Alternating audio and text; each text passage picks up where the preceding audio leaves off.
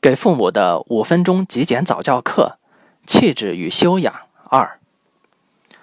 对于提升气质与修养啊，我建议咱们可以从礼仪、仪容、公共秩序与培养内涵这四个角度来进行有意识的引导。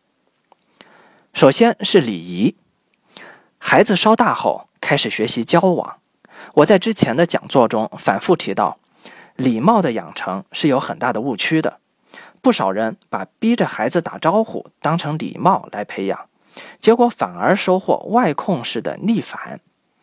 真正的礼貌，我把它定义为一种热爱别人的善良。我们要和孩子一起去欣赏别人身上的美和优点，欣喜的去爱这个世界，关怀他人，才会收获他那种纯真的礼貌。而这种发自内心由孩子自己决定要做的。显然才会给别人一种真正有教养的感受。而礼仪呢？当你开始带孩子外出，而且孩子不再只是像个婴儿被抱或者躺着的时候，他就开始有了自己的社会角色。这个时候，他就有必要开始学习社会礼仪。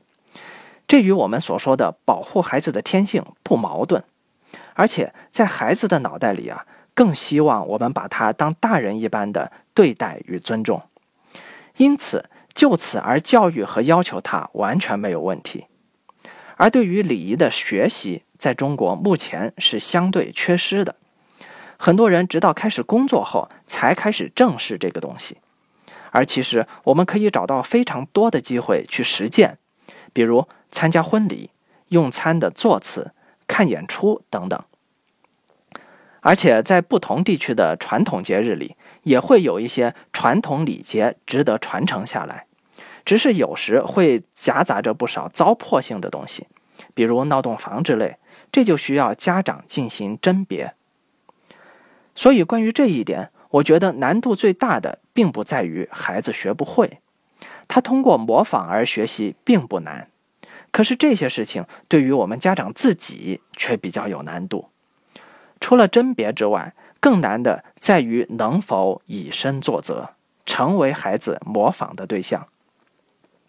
尤其是对于不少男性家长，比如我们自己能否做到带孩子去听古典音乐的时候穿上正装，在参加婚礼时穿上礼服？如果你很喜欢儒学，希望你的孩子见到孔子的雕像要鞠躬。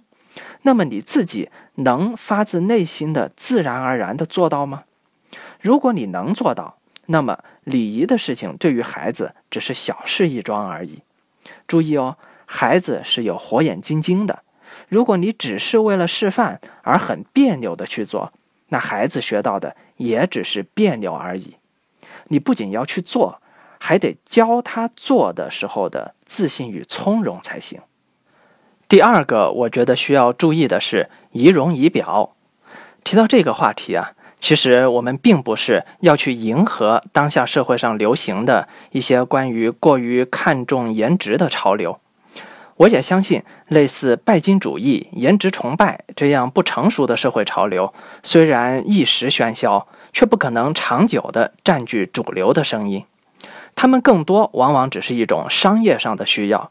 而并非绝大多数人的主流价值观，但我们同样应该意识到，得体的仪表已经成为一种文明进步的表达方式。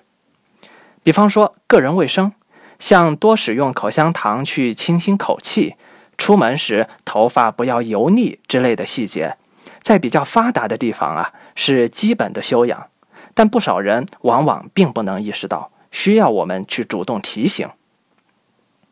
我们长期啊，经常把一些不修边幅但是刻苦钻研的人列为学习的榜样，这在不知不觉中也宣传了一个个人形象不重要的氛围，以至于很多孩子长大以后，要么是毫无形象，非常刻板，要么就把洗剪吹、奇装异服当作形象，或者蓬头垢面，或者浓妆艳抹，往往没有什么太好的审美判断力。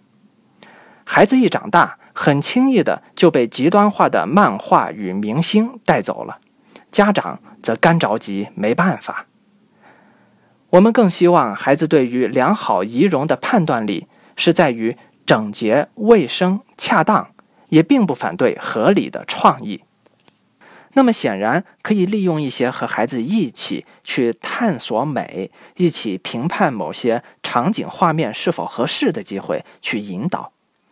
不过我们也要注意的是，孩子天生好奇心比较强，会对色彩鲜艳的东西、奇形怪状的东西更感兴趣。